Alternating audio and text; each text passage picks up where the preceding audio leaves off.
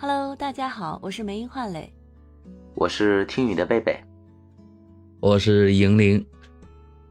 嗯，在十二年前的时候，啊，也就是一一年，当时发生了一起小小的事件，这个事件很快就过去了，但是它的影响却长达十二年之久。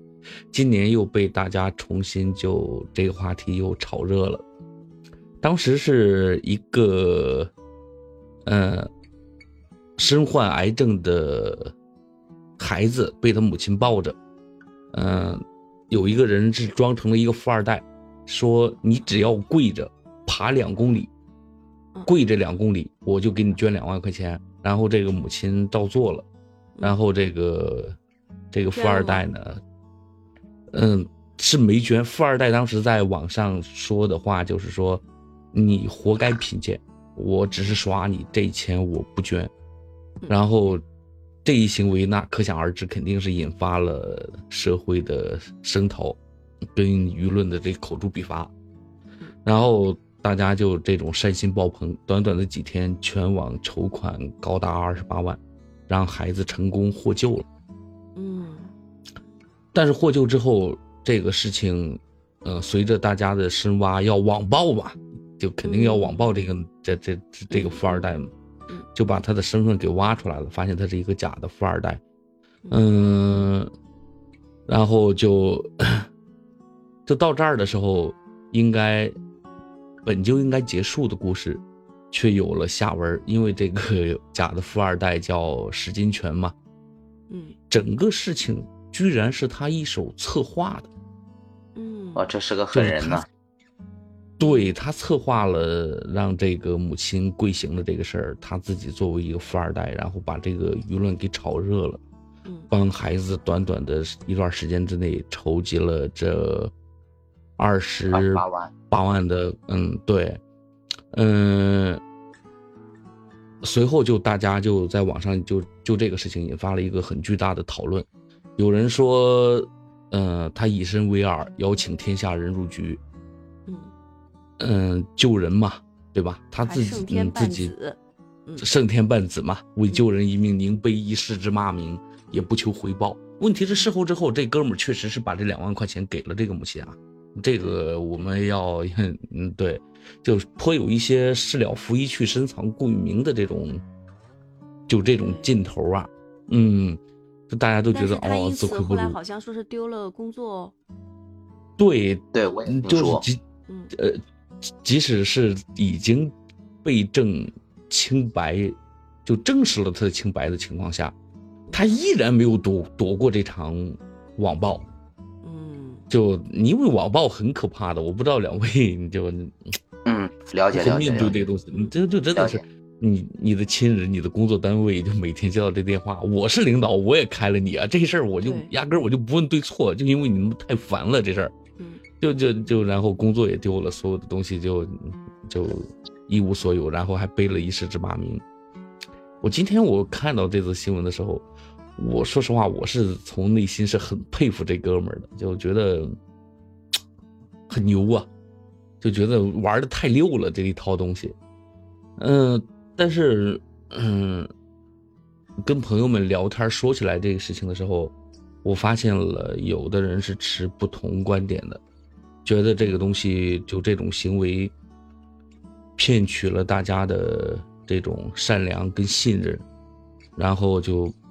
就更大家更本身这个社会环境大环境就不是那么那么的让人满意啊，然后大家就不再相信和捐款啊，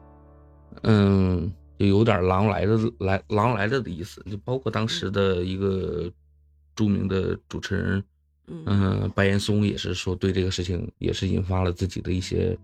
一些讨论，觉得他是对一个社会公信力的一种挑战。嗯嗯，两位怎么看待这个事情？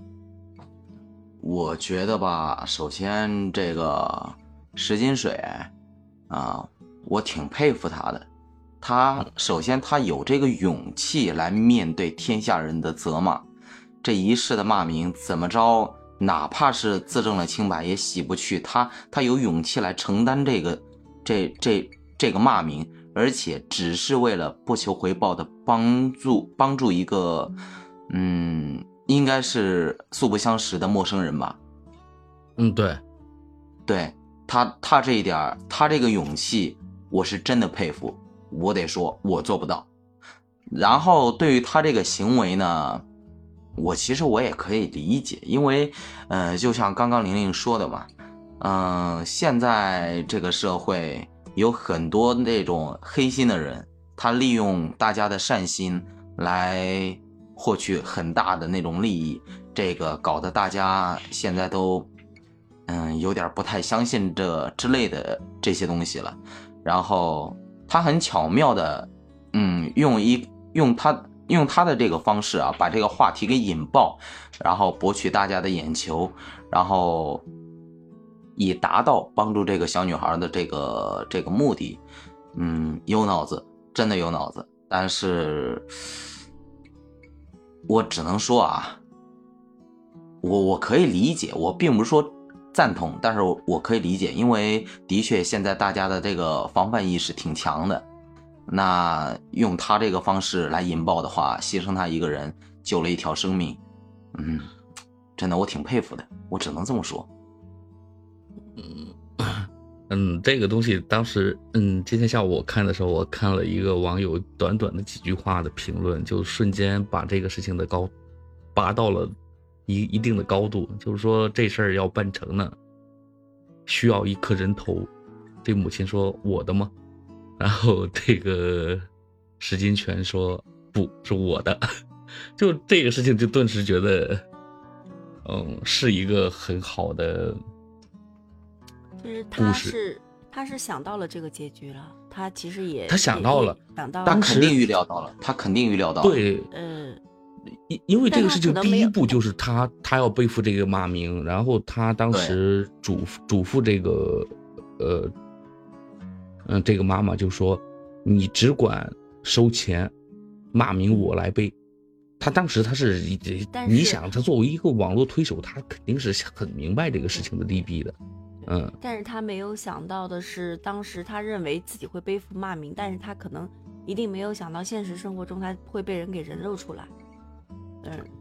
然后真正的影响到他的工作，他当时。呃，好像采访时也是也是这么讲的，就是这个影响他知道会影响很大，但是没有想到影响大到这种程度。其实这个事情应该还是超出了他的预期的。我觉着美英，我反对你的观点。我觉着哪怕他是在采访中这么说的，但是他对于这个网络的力量，他肯定清楚，而且是一清二楚的这种。他本身作为一个网络推手的话，在网络上很多东西他都是透明化的，这个东西他不会不知道。嗯，人肉就是从这件事情出来，就是就好像就是开始有人肉这个这个词嘛，因为在这之前大家并没有在，就是说那个时候是二零一几年，一二还是一几年的时候刚开始，那时候网络也刚刚。